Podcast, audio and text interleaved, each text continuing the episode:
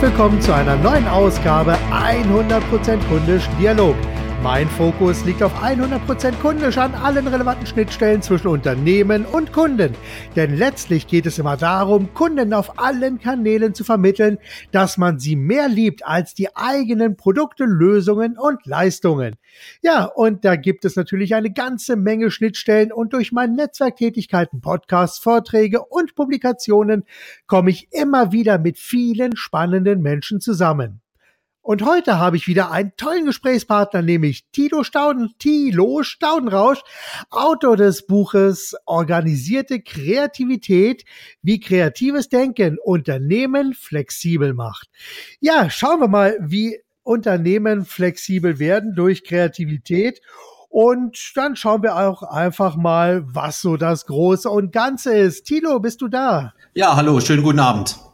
Ja, wunderbar. Tino, vielleicht stellst du dich einmal ganz kurz vor und sagst unseren Hörern, wer du bist, was du machst und was andere Menschen davon haben, dass es dich gibt. Ja, also Tino Staudenrausch, das haben wir ja schon gesagt. Ich bin Professor für äh, Unternehmenskommunikation und äh, digitale Medien. Das ist so meine eine Tätigkeit. Meine andere Tätigkeit ist, dass ich äh, Unternehmen dabei helfe, sich zu entwickeln. Und zwar auf der internen Ebene, auf der visuellen Ebene, aber auch auf der strukturellen Ebene. Mhm, okay. Gut, wunderbar. Kreativität. Ja, was ist das Große und Ganze bei dem Thema Kreativität? Vielleicht kannst du da einfach mal den Bogen so ein bisschen aufmachen und so zwei, drei Eckpunkte den Hörern mit auf den Weg geben. Ah, ja, das, äh, das Große und Ganze bei der Kreativität. Also wenn man es jetzt aus meinem Buch rausnimmt, das ist ja der Einstieg in das Buch, ist das Große und Ganze. Ähm, dort äh, schlage ich einmal den Bogen sozusagen quer durchs Buch, äh, weil das Buch, sage ich mal, am Anfang sehr episodisch geschrieben ist, also aus lauter kleinen Einzelteilen besteht, die jetzt mehr oder weniger zusammenhängen. Und wenn man den ersten Teil nicht gelesen hat, dann fällt es vielleicht manchmal so ein bisschen schwer äh, nachzuvollziehen, was ich meine. Also mhm, deswegen okay. gibt es das Große und Ganze. Grundsätzlich ist es aber so, dass natürlich um Kreativität ein unheimlicher Mythos rankt. Also sind wir überhaupt kreativ? Gibt es Kreative? Gibt es nicht Kreative? Äh, wie geht es? Braucht man da eine Technik dazu? Äh, all diese Dinge, wo jeder ähm, vielleicht schon mal drüber nachgedacht hat und ganz besonders auch die äh, Kreativen, die Verwirrten, wie ich sie nenne, im Gegensatz zu Nicht-Kreativen, die ich Verbohrte nenne, ähm, die selber ihre Kreativität, wie die funktioniert, gar nicht reflektieren. Ja, ja, äh, okay, dann äh, die Kreativität gar nicht reflektieren. Vielleicht kannst du das nochmal ganz kurz umreißen. Naja, also wir, wir haben ja so einen bunten Strauß an Kreativitätstechniken. Und es war mhm. ursprünglich auch der Gedanke, äh, da kam ein Verlag auf mich zu und hat gefragt, ob ich nicht ein Buch über Kreativitätstechniken schreiben könnte. Und dann habe ich gesagt, nee, kein Problem, mache ich. Und mhm. während dem Schreiben, während des Schreibens habe ich festgestellt, dass es gar keine Techniken gibt also es gibt Techniken, die so benannt werden. Wir kennen die alle: Mindmapping, Brainstorming, ähm, Design Thinking, äh, all diese Dinge. Und mhm. ähm, letztendlich ist es aber so, dass es darauf ausläuft, dass ich Denkstrukturen verändern muss. Und wenn ich bestimmte Denkstrukturen habe, bin ich kreativ. Und wenn ich diese Denkstrukturen nicht benutze, bin ich einfach nicht kreativ. Also ich erlebe das ja oft, weil ich schreibe ja viele verkaufsstarke Werbetexte und äh, da ist es manchmal so, da muss ich natürlich auch, ich habe so gewisse Strukturen, mit denen ich arbeite und ähm, aber da ist natürlich dann auch der Punkt, dass auch hier eine gewisse Kreativität gefragt ist. Und manchmal sitze ich wirklich einfach so fest. Und was mir beispielsweise hilft, ist an der Stelle so ein Ortswechsel einfach mal vorzunehmen, wo ich dann einfach äh, mein Pad mir unter den Arm klemme und einfach irgendwo ein nettes Café und da Café fahre, um dann dort weiter zu schreiben äh, wäre das schon eine Kreativitätstechnik, was man so als solch bezeichnen kann? Oder? Naja, das, äh, das ist noch keine Technik, sondern das gehört zu den Rahmenbedingungen. Ne? Ja. Also das, darum geht's ja dann auch, das ist auch ein Teil, äh, über den ich schreibe. Also was sind eigentlich die Rahmenbedingungen, äh, damit Kreativität stattfinden kann? Mhm. Und ähm, das, was du da machst, dass du einen Ortswechsel machst, das ist äh, den, den Geist zu öffnen, neue Eindrücke zu sammeln, äh, dich rauszunehmen sozusagen aus dem Alltag. Ähm, mhm. Es gibt die Menschen, die das machen, aber es gibt auch die Menschen, die genau das Gegenteil machen. Ich bin so ein Gegenteilmacher. Ähm, ich ziehe mich auf einen bestimmten Ort zurück. Okay. Gibt es dann wirklich einen ganz bestimmten Ort, wo du dich zurückziehst? Ähm, ja, das ist so ein, äh, nenne ich mal, ein, ein, virtueller Ort. Also bei mir ist das der Hundespaziergang. okay. Wunderbar. Gut, ja, das mache ich auch. Also ich gehe ja auch regelmäßig mit unserem Hund raus, um dann äh, über einige Ideen nachzudenken. Das ist so mein zweiter Ort, wo ich äh, kreativ arbeite. Okay. Und das andere äh, ist natürlich das Üben. Also ähm, wie bei allen Dingen, die man gut können äh, will, ähm, ist Talent natürlich eine äh, Voraussetzung, aber das andere ist, dass man auch übt. Und äh, ja. Üben hilft ja mehr als Talent haben. Und ähm, deswegen ist es so, wenn ich jetzt sage, ich mache jetzt einmal ein Seminar, ein Wochenendseminar und dann bin ich sozusagen kreativ, das hilft nichts, sondern du musst das üben. Und wenn, wenn du das übst, mhm. ich übe das seit über 30 Jahren, ähm, dann geht es auch per Knopfdruck. Also Kreativität an, Kreativität aus. Ja, ja, das ist so ein bisschen wie mit Liegestützen. Äh, je mehr man diese übt, umso besser wird man. Ich meine, vielleicht, wenn man morgen anfängt, also wenn ich jetzt anfangen würde, Liegestützen zu machen, ich würde wahrscheinlich nur eine schaffen. Äh, aber wenn ich das jetzt regelmäßig mache, ich glaube, nach drei Monaten würde ich vielleicht zehn schaffen. Also es ist auch alles eine Frage der Übung und des Muskelaufbaus. Und ich denke also auch gerade für Kreativität braucht man auch einen gewissen kreativen Muskel, der ja geübt werden will und der trainiert werden will. Und was ich also meinen, äh, meinen Kunden immer wieder auch auf den Weg gebe, wenn es um das Thema Kreativität jetzt zum Beispiel geht, ist ja auch, dass erstmal was da sein muss. Also ich muss ja so ein einen unterbauenden Fundus haben, auf den ich zugreifen kann. Wie wichtig ist das deiner Meinung nach? Ähm, welchen, welchen Unterbau meinst du jetzt? Also einen technischen, methodischen Unterbau? Nee, einfach, äh, dass ich mich in einem bestimmten Bereich sehr gut auskennen muss und dass ich einfach ja ein, ein, also, ja, einfach ein Regal voller Ideen habe und voller Wissen habe, wo ich einfach auch daraus schöpfen kann, um dann daraus äh, bestimmte Dinge dann auch miteinander kombi zu kombinieren, damit dann daraus vielleicht aus zwei schlechten Ideen eine gute Idee wird oder dass ich eben verschiedene, ja, wie wir jetzt den Ortswechsel haben, da gibt's ja verschiedene Möglichkeiten, was man, also dass man sich wirklich verschiedene Orte zulegt, äh, wo man dann arbeiten kann. Ich meine, da, da muss man ja auch erstmal drauf kommen. Und äh, dann kann man ja auch mit Karten arbeiten und mit anderen Techniken arbeiten. Also da braucht man einfach so einen gewissen Fundus, um daraus erst schöpfen zu können. Weil ich sag mal, meines Erachtens nach ist ja niemand aus dem Nichts heraus kreativ, oder? Doch. Okay. So, äh, das ist ein bisschen anders. Also zunächst mal die Frage nach, ähm, Sie sind nicht der hellste, was jetzt, ne? Ähm, mhm. Die äh, die Frage ähm, stellt sich so: Zunächst mal ist Kreativität nicht von Intelligenz abhängig. Also mhm. jemand, der intelligenter ist, ist nicht zwangsläufig äh, kreativer als äh, andersrum. Mhm. Aber es ist so, wenn ich nichts weiß, dann ähm, kann ich sozusagen schlecht kreative Ideen generieren, weil was ist Kreativität? Ich fasse es äh, zusammen in einem ganz einfachen Satz. Ähm, die Verknüpfung von bislang Unverknüpften. Mhm, das bedeutet, genau. wenn ich, wenn ich jetzt nichts weiß über ein Thema oder in, in unterschiedlichen Themen, ähm, dann kann ich auch nichts verknüpfen. Ja, genau. Weil mir einfach das Wissen fehlt. Ne? Also sage ich mal, dieser Unterbau, der ist notwendig.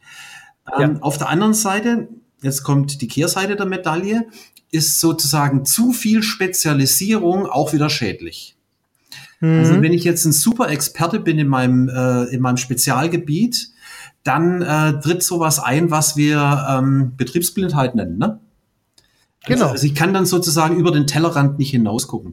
Ich nehme da immer ein schönes ja. Beispiel. Es gibt in Venedig gibt es so ein ähm, so ein Projekt, wo die Kanäle gereinigt werden von so Reinigungsrobotern. Die funktionieren mhm. wie ein Fischschwarm. Okay. Wenn ich jetzt sowas machen will, ne, also so eine Idee habe, ich äh, lasse so einen Fischschwarm äh, an Robotern durch die Kanäle äh, äh, schwimmen, um das zu reinigen, wen brauche ich dazu? Da brauche ich auf jeden Fall einen Spezialisten in Robotik, da brauche ich mhm. einen Spezialisten in IT, in, so in Softwareprogrammierung und ich brauche auf jeden Fall einen äh, Spezialisten, der sich mit Schwarmintelligenz auskennt, also einen Biologen. Das ist mal die Minimumanforderung. Mhm. Und das müssen ja. aber alles Spezialisten sein in ihrem Gebiet. Also da reicht so ein bisschen durchschnittlich nicht aus dafür. Ja. Aber ja, ja, ja. was die gleichzeitig können müssen, ist sozusagen die Sicht des anderen zulassen. Also das, mhm. was ich liberal nenne, also nicht tolerant, also dass ich das ertrage, was der andere macht, sondern dass ich das frei zulasse. Ja, okay. Und, und da haben wir äh, ganz häufig, äh, stellen wir fest, dass die Menschen, die so sehr super spezialisiert sind, ganz fokussiert in einem Thema, ähm, dass die manchmal da Schwierigkeiten haben, äh, so über den Tellerrand hinaus zu gucken. Mhm. Ja, das äh, stelle ich auch immer wieder fest, dass hier dann, ich nenne es dann ganz gerne äh, bei manchen Kunden, die sich mir dann so ihre Website zeigen, da sehe ich also ganz genau, dass irgendjemand in der Branche mal eine gute Idee hatte, die wurde kopiert, nochmal überarbeitet und dann wieder eingesetzt und dann entsteht dadurch auch so ein gewisser, mh, hm, wie soll ich sagen, äh, so eine, so eine, so eine, ja, so ein Brancheninzest, nenne ich das eigentlich ganz gerne äh, wenn dann also eine Ko Idee kopiert wird und die Kopie von der Kopie wird traditionell natürlich mal schlechter. Und so ist natürlich dann auch bei Ideen, wenn die einfach kopiert werden, dann werden die am Ende natürlich auch immer schlechter und dann kommt man letzten Endes auch nicht mehr wirklich weiter. Und gerade wenn man hier so spezialisiert ist, da braucht man, also einfach auch anderen Input und vielleicht auch andere Menschen, mit denen man zusammenarbeiten kann. Also es fehlt manchmal auch die, die Einfachheit. Also dass ich äh, mhm. äh, ohne, ohne zu tief reinzugehen mal grob erklären kann, was das ist. Es gibt dieses berühmte Beispiel ja. von den äh, Zündkerzenmenschen, ne, die praktisch sich äh, über das Wesen einer Zündkerze nicht äh, einig sind. Oder die Staubsaugerverkäufer, mhm. die sich über das, äh, über das Wesen äh, des Staubsaugers nicht einig sind, aber die Zündkerzenmenschen sind sich durchaus einig über das Wesen eines Staubsaugers und umgekehrt. okay. Also wenn ich nicht, wenn Gut. ich von außen reingucke, äh, bin ich zwar ein bisschen ungenau, aber ich kann das Wesen, also das Wesentliche, das Wesen einer, einer Sache besser erkennen. Hm. Okay. Und wie macht man das? Ah, indem man viel weiß, äh, viel rumkommt, viel erlebt, äh, viel äh, in vielen Branchen zu Hause ist. Ich mache das ja, wie gesagt, jetzt hier mit der, mit der Firma seit 25 Jahren, insgesamt seit 30 Jahren. Ähm, das mhm. heißt, ich habe schon so ziemlich alles gesehen, was es so zu sehen gibt. Bei Gott nicht, nicht alles, aber das meiste. Also wenn jemand zu mir kommt und sagt, was er von Beruf ist, dann kann ich das zuordnen ne? und, mhm, und, weiß, was der arbeitet und, und, und wie dem sein Arbeitsumfeld aussieht. Mhm, okay. Und gab es da bei dir sowas wie so ein Aha-Moment in aus einer Situation heraus? Du meinst das in Bezug auf die Kreativität? Genau, wo du äh, eines Tages gesagt hast, das ist es, so dieser, dieses Heureka, ich hab's, also gab es da so Ja, dass ich weiß, wie, wie Kreativität funktioniert, ja, das, äh, das gab es ja. tatsächlich. Ich habe mir da immer so äh, meine eigenen Gedanken dazu gemacht und habe das irgendwie für mich durchformuliert und äh, bin dann sozusagen auf den Urvater der Kreativitätstechniken gestoßen.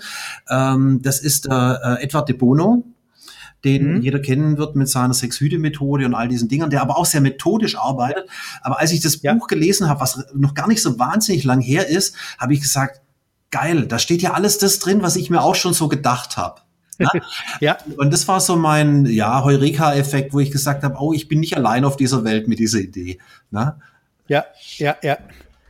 Okay. Ich bin gerade hier so, habe spontan dein Buch mal aufgeschlagen und bin an einem Punkt gerade hängen geblieben. Brainstorming, 50 Jahre erfolglos. Geile Überschrift. Was verbirgt sich dahinter? Also, hm, die Grundvoraussetzung von Brainstorming ist, ähm, nicht zu bewerten. Mhm, genau. Ja, also so eine, wegstreichen kann man später. Genau, wegstreichen kann man später. Also nicht zu bewerten ist das eine und das andere ist eine eine klare Aufgabenstellung zu geben. Äh, meistens äh, scheitert es an dem Punkt der klaren Aufgabenstellung. Ähm, mhm. Das zweite ist das, die Nichtbewertung. Ähm, wir können nicht nicht bewerten. Das geht nicht. Ja. Also alles, was wir aufnehmen, bewerten wir. Und jetzt ist die Frage, wie wir damit umgehen. Natürlich machen genau. wir ein Brainstorming. Aber wir machen Brainstorming, weil wir es können, also weil wir wissen, wie es geht. Wenn ich jetzt mhm. in eine Firma reingehe, der Chef hat ein Problem, dann sieht es folgendermaßen aus. Eins, zwei, drei oder die Abteilung zusammensitzen, Brainstorming in einer Viertelstunde komme ich und will Ergebnisse haben. Ne? Also ich übertreibe jetzt, aber etwa so ja. läuft das. Ja? ja, ja. So.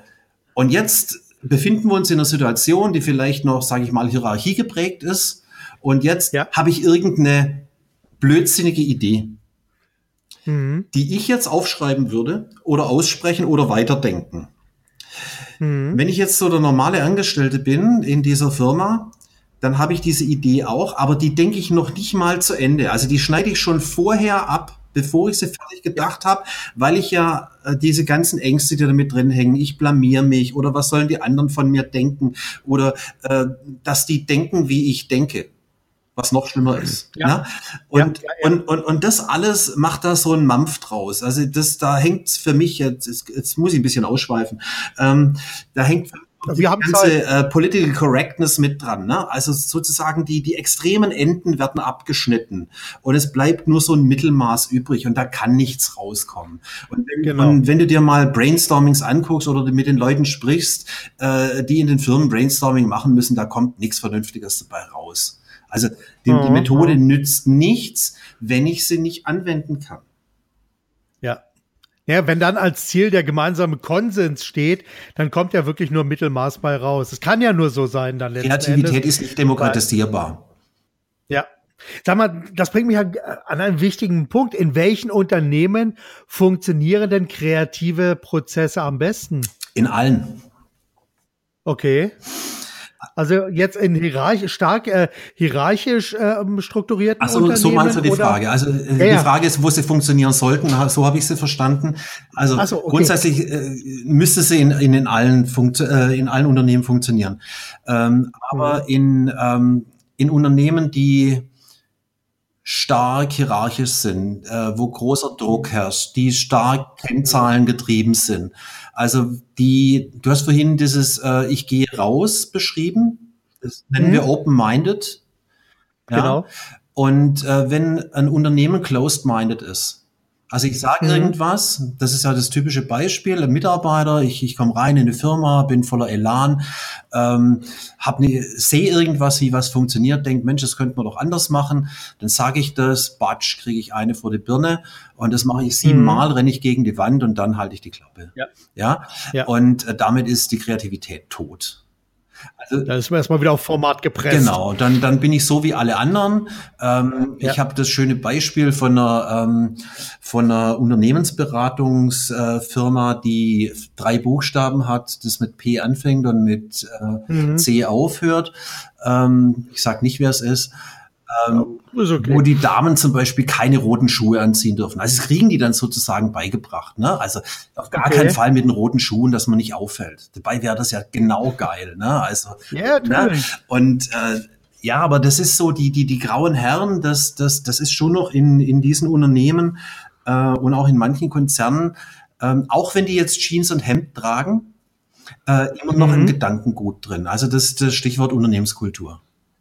Ja, ja, also ich sag mal, gerade Unternehmenskultur ist ja an der Stelle extrem wichtig und da muss das ja quasi auch so zur Unternehmens-DNA mit dazugehören, dass auch kreative Prozesse zugelassen werden und dass die Mitarbeiter im Unternehmen auch Raum für Kreativität bekommen. Also dass so eine Art Treibhausklima da ist für Kreativität. Ja, es ist Kultur ist ähm, per Definition äh, retrospektiv. Mhm. Das heißt, es ist Vergangenheit. Ähm, der Wunsch sozusagen, äh, die Unternehmenskultur zu ändern, ähm, das schlägt sich dann halt meistens in so Compliance-Geschichten äh, nieder. Na, da hängen mhm. dann äh, ja, ellenlange Pamphlete an der Wand, äh, äh, was wir alles machen sollten, wie das alles geht. Ja. Äh, aber es wird halt nicht gelebt. Also das, man sieht es, ein typisches Beispiel, äh, der ähm, Automobilkonzern mit den zwei Buchstaben, die mit V mhm. anfangen und mit W aufhören.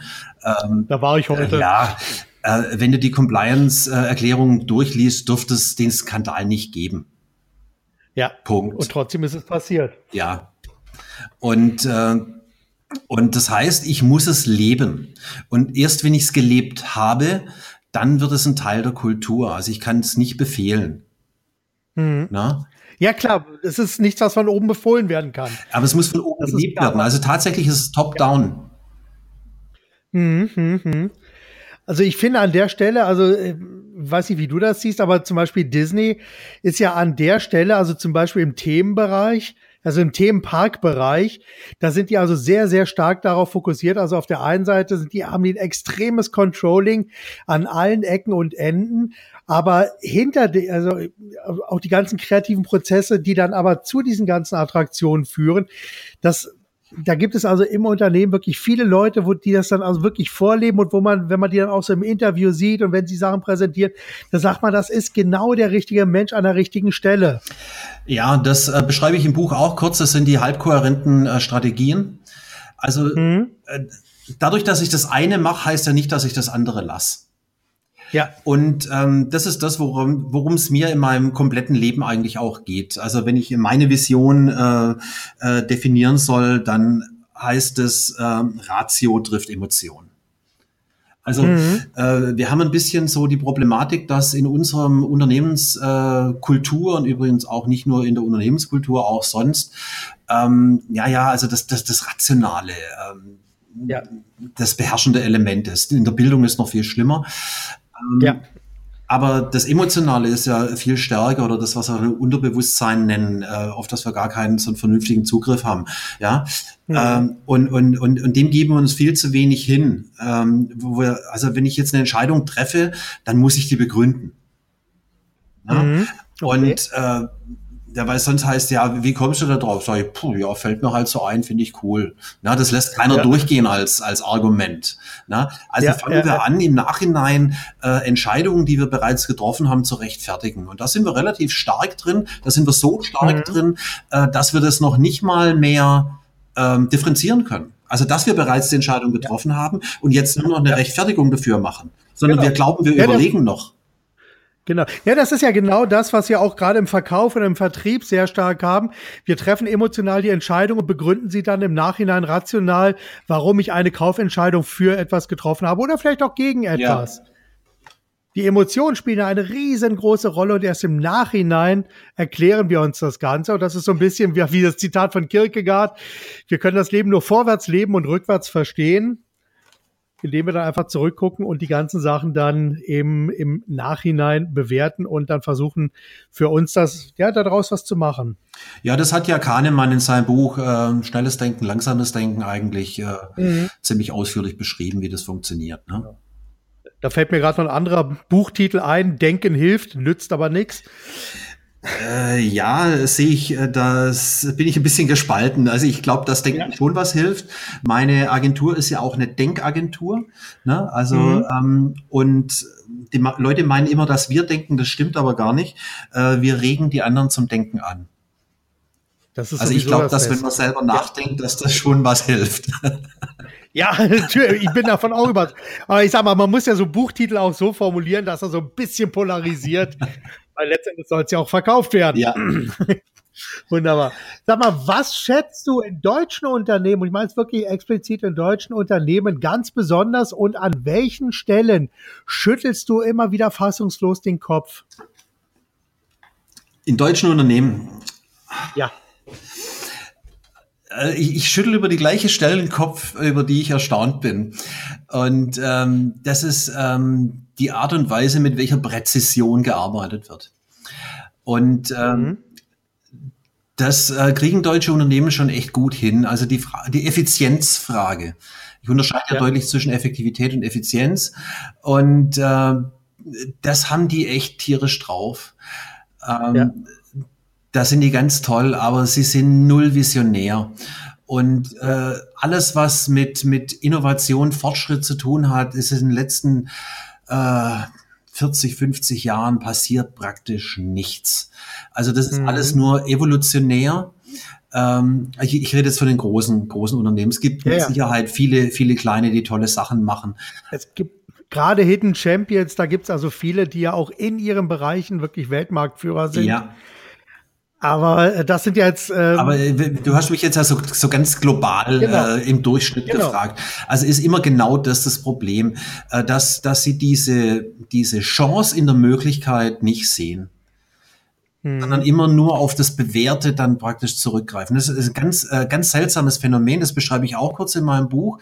Äh, ich ich sitze ja hier im mittleren Neckarraum, wie man deutlich hört wahrscheinlich auch. Ja, ähm, ja. Ich, ich bemühe mich schon Hochdeutsch zu sprechen. Ähm, Ist schon okay. Ja, also so, ich, ich denke, dass man die, die, die Wörter versteht.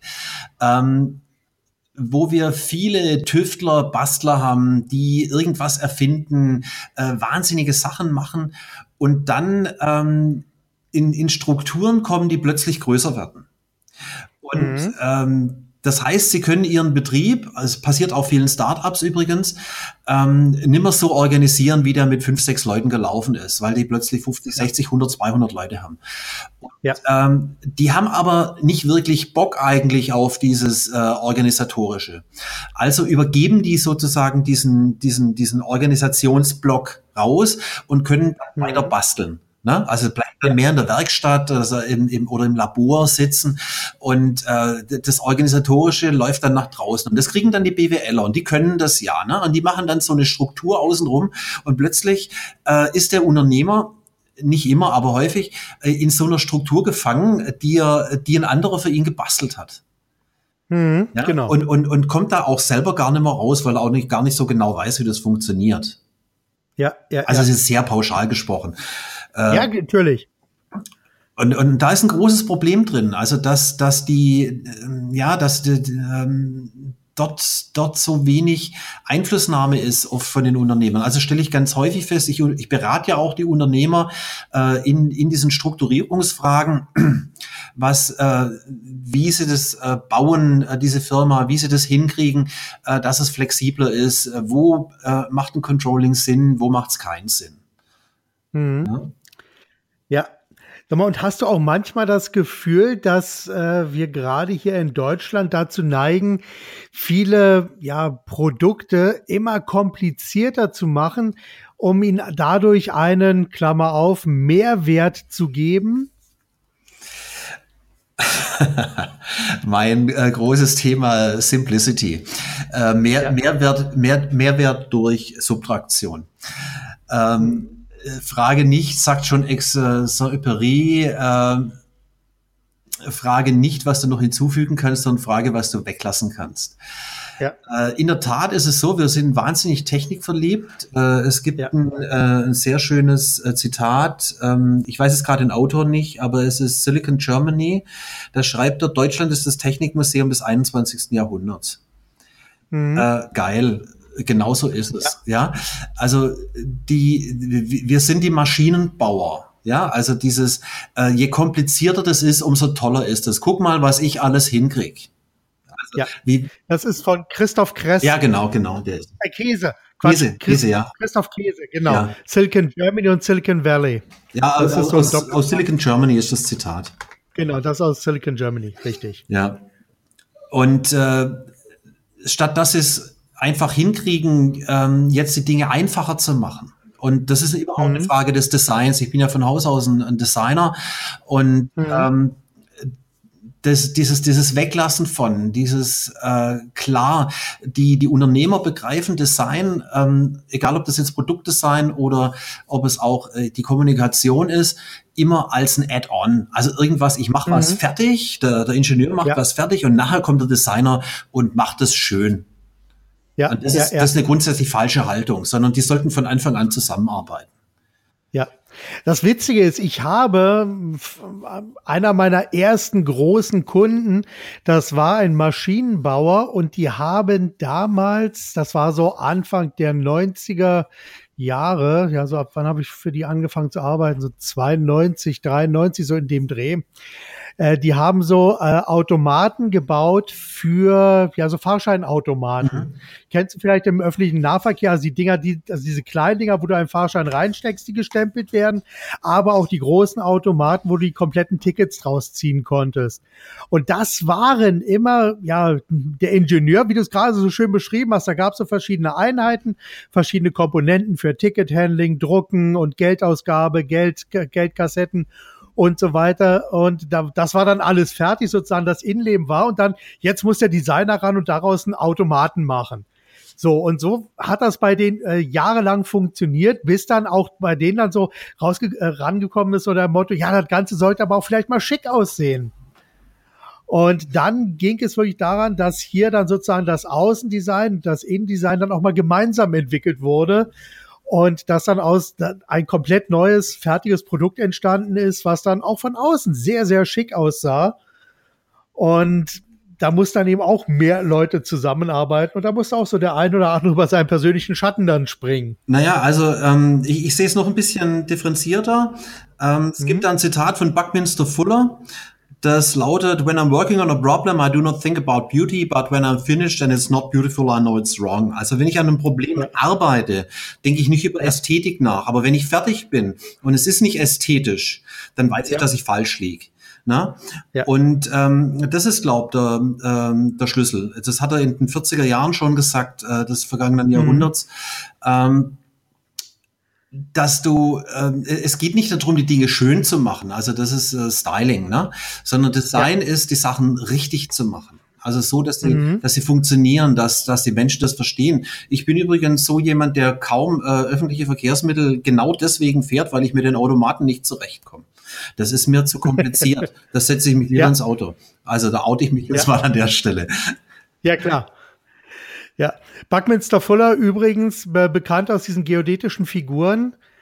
Äh, also ganz berühmt, äh, also äh, 67 ähm, US-Pavillon auf äh, Biosphäre äh, aus einer Expo, äh, ähm, ja, Expo-Ausstellung und auch äh, bei Disney im Epcot die große Kugel, die ja so bekannt ist. Eigentlich in allen Vergnügungsparks ja, die Kugeln. Genau. Das sind alles diese geodätischen Figuren, die also aus Dreiecken zusammengesetzt werden. Und das ist unter anderem, und da geht es also ein bisschen runter in die Nanotechnik mittlerweile. Da gibt's die Buckyballs, die, die also auch Nanostrukturen haben. Also ja, genau. Buckminster Fuller hat ja das, äh, die Struktur äh, erfunden, bevor man sie entdeckt hat. Und als man ah, sie dann okay. entdeckt hatte, hat man diese, ähm, dieses Molekül nach ihm benannt. Ja. Also weil man gesehen hat, ach, das sieht ja genauso aus wie die Figuren, die Buckminster Fuller gebaut hat. Genau. Ja, ja das finde find ich witzig. Und wie gesagt, dieses Bucky Balls, das ist einfach total nett. Ja. Das ist wirklich schön. Wunderbar. Okay. Sag mal, so, jetzt mal Kommen wir mal zu einem Punkt, weil wenn ich jetzt mal schaue, wie weit sind wir? Wir sind, oh, okay. Ähm, bom, bom, bom. Sag mal, hast du mal so drei ja, so konkrete Ratschläge, die du den Unternehmern jetzt mal so mit auf den Weg geben kannst? Da muss ich tief durchatmen. Ja. Ich, es können ähm, auch fünf sein. Ja, also ich, ich, ich äh, habe ja meine so Schwierigkeiten mit diesen äh, Zahlenlisten. Ja. Ähm, fünf Wege zum, zehn Wege zum, acht Methoden für.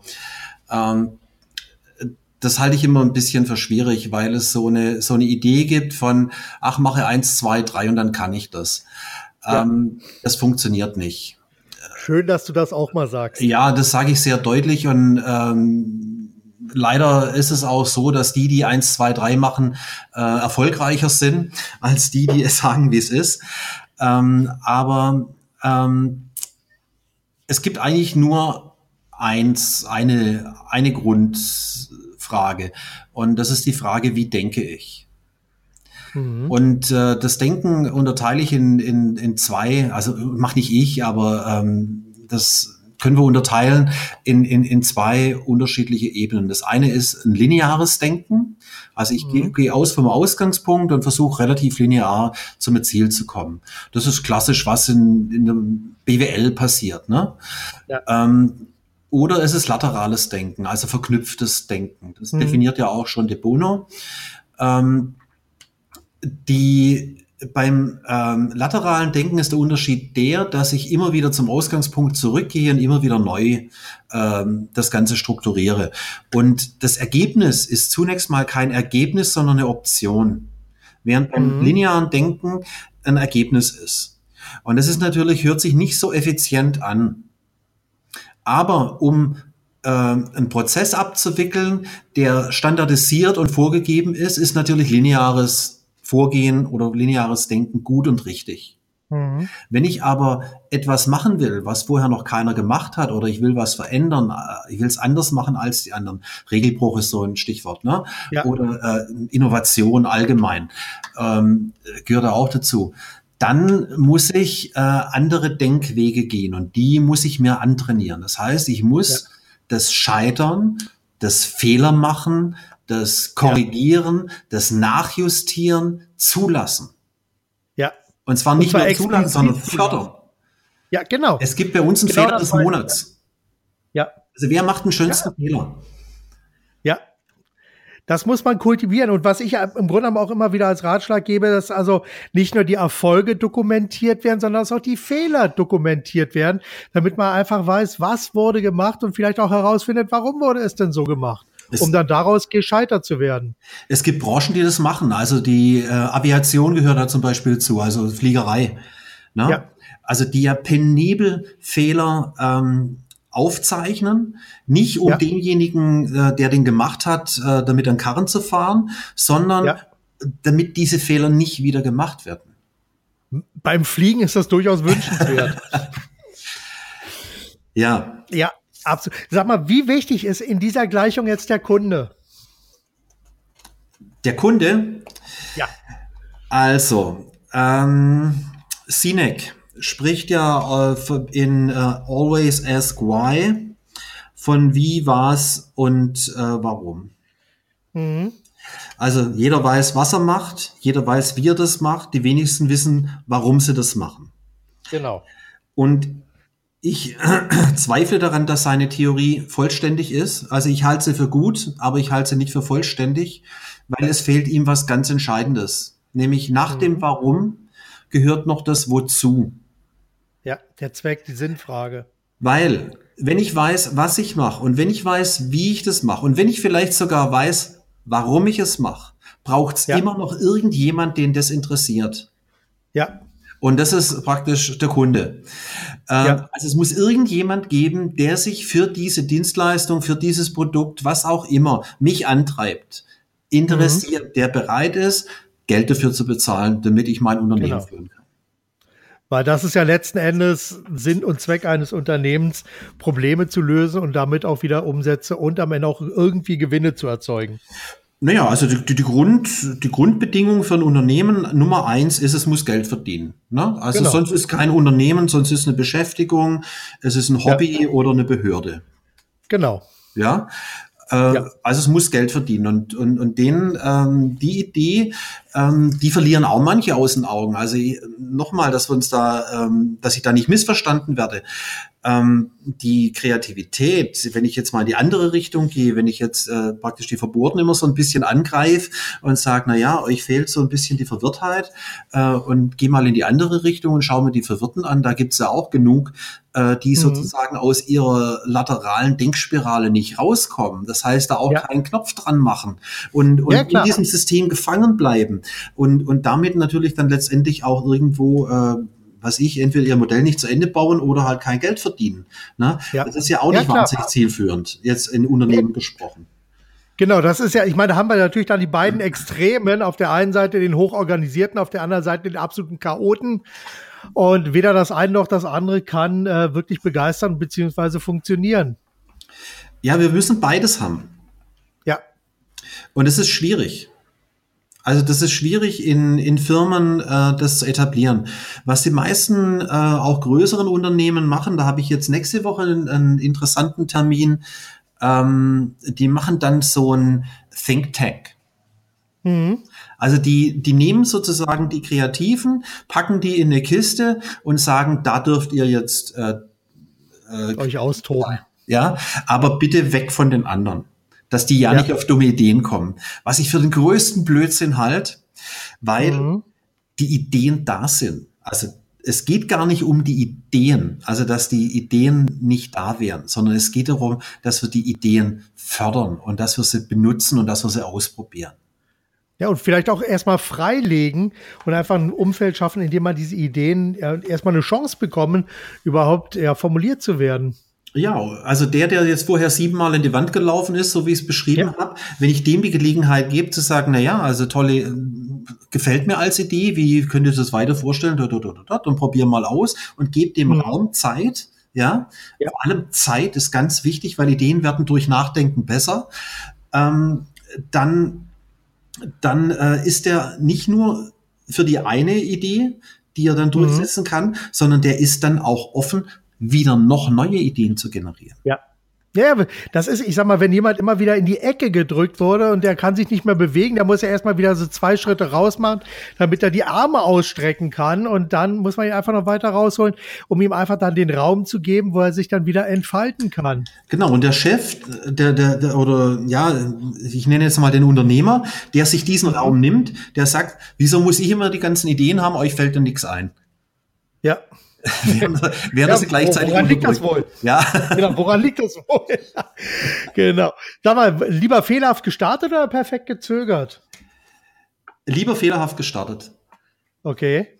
Also ähm, auch ein ganz großes Problem, weil du vorhin gefragt hast, was, was ist toll an den Unternehmen und was ist äh, doof an den Unternehmen. Toll ist, dass sie so mhm. perfekt sind und doof ist, dass sie so perfekt sind. Also die meisten fangen nicht an.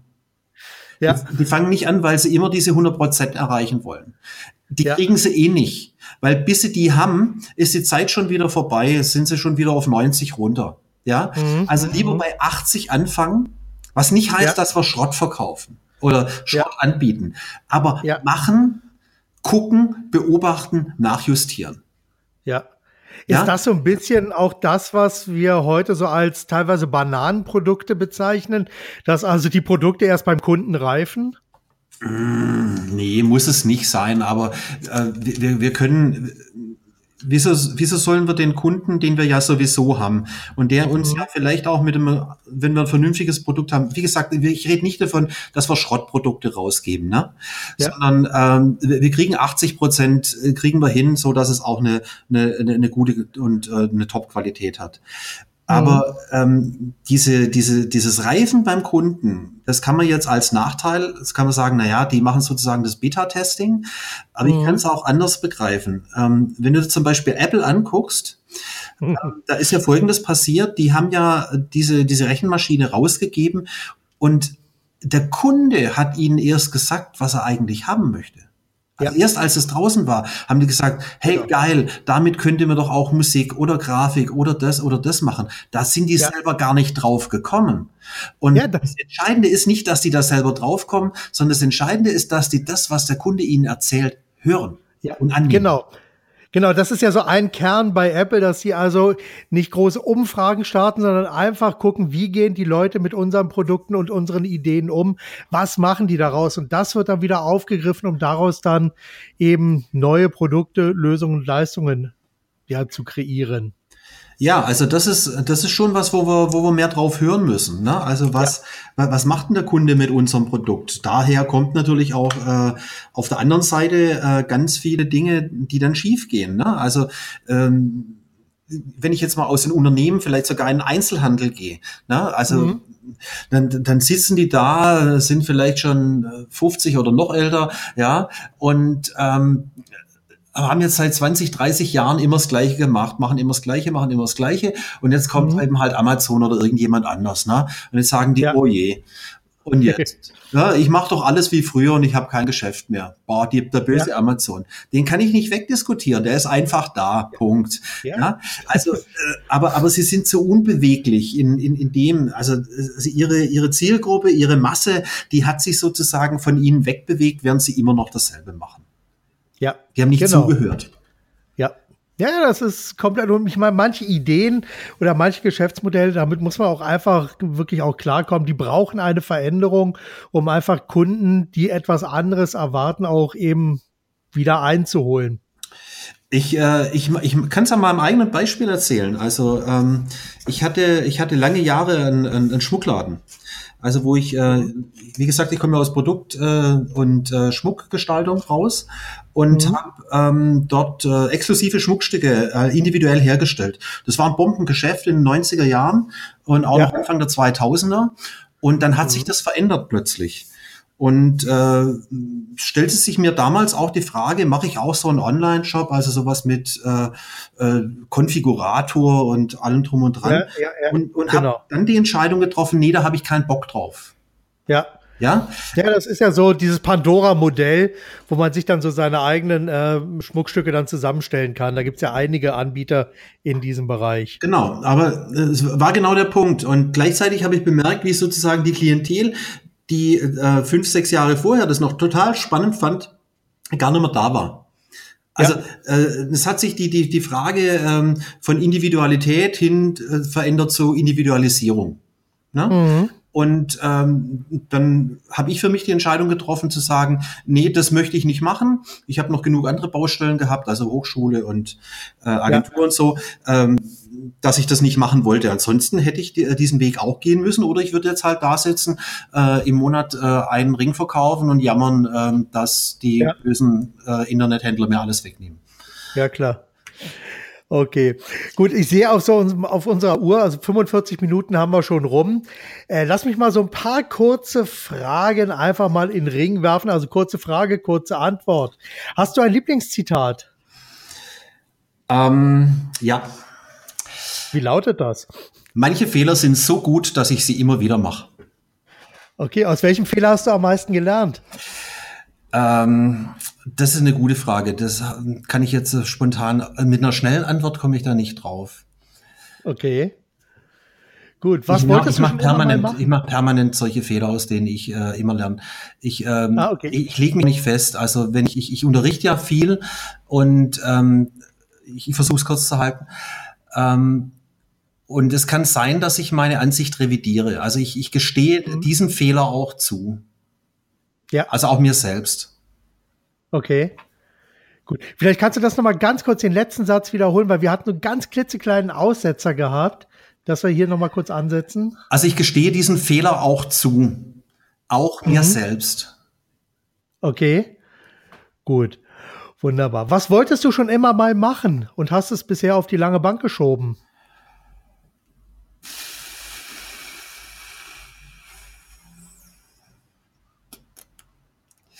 Da gibt es nicht so wahnsinnig viel. Ich, ich schiebe nicht so viel auf die lange Bank.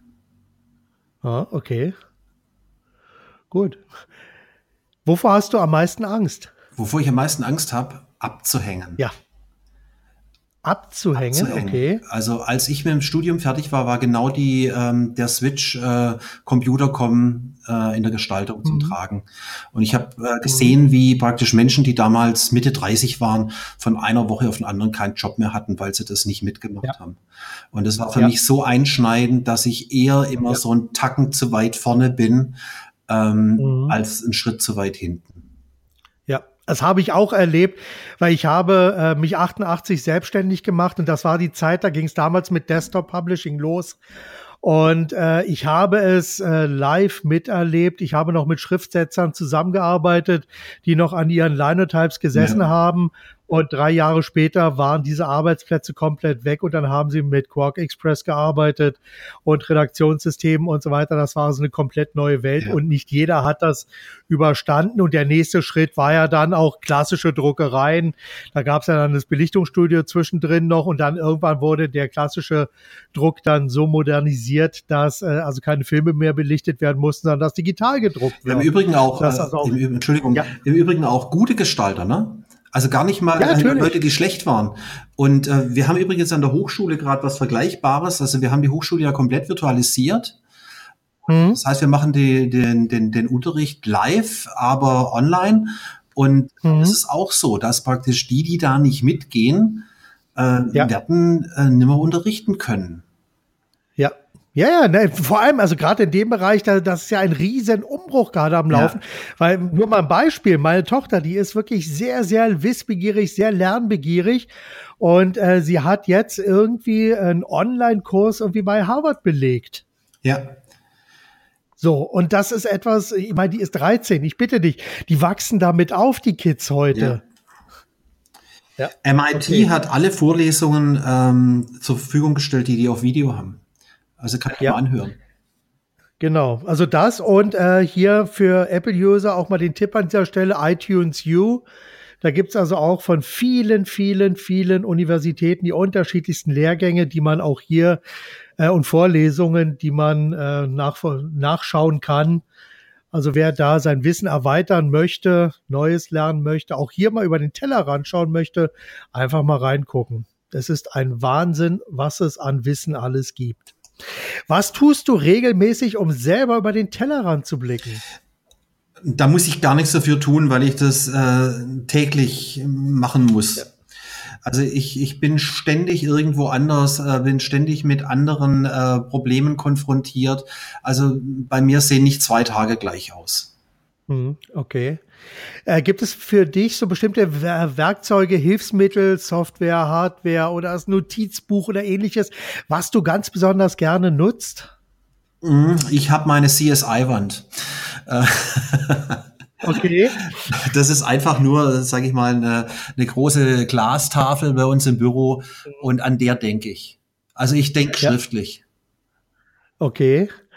Angenommen, du würdest dir drei Ratschläge geben, äh, die du, ja, also du würdest in der Zeitmaschine sitzen und du würdest deinem jüngeren Ich drei Ratschläge mit auf den Weg geben. Welche wären das?